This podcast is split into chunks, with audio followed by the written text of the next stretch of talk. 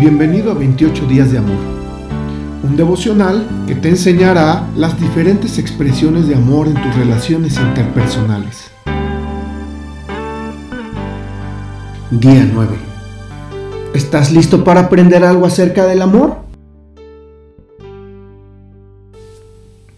Disculpas eficaces.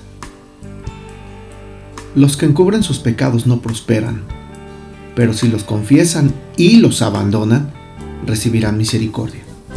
Proverbios 28:13. Una disculpa eficaz requiere la voluntad de cambiar nuestro comportamiento. Proverbios 28:13 deja en claro que cuando no admitimos nuestras faltas, ya sea hacia Dios o hacia nuestro cónyuge o hacia aquella persona que hemos ofendido, no podemos esperar un buen resultado. Sin embargo, cuando admitimos, confesamos las heridas que hemos causado y formulamos un plan para evitar cometerlas nuevamente, es decir, las abandonamos, el perdón es posible.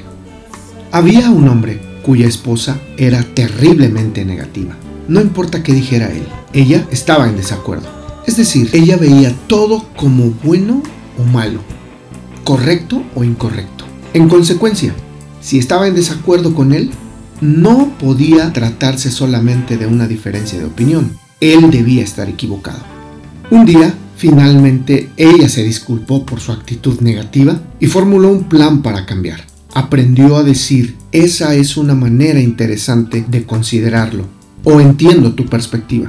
Aprendió a compartir sus ideas como opiniones y no como dogmas. Aprendió a decir, mi punto de vista es, él la perdonó de buena gana cuando vio que realmente trataba de cambiar. Las disculpas eficaces pueden salvar relaciones. Oremos. Dios, es duro reconocer mis patrones equivocados de comportamiento, pero sé que lastimo a todas las personas a mi alrededor de la misma manera una y otra vez.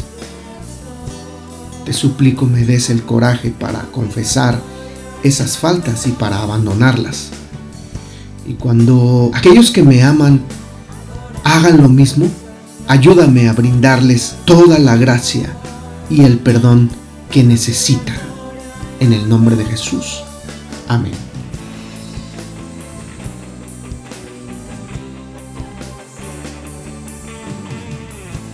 Esta reflexión ha sido tomada y adaptada de los lenguajes del amor por Gary Chapman.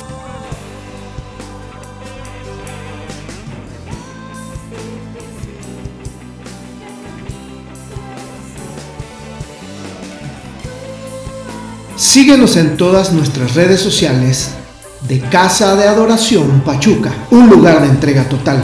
Y recuerda que tu corazón es la casa de adoración.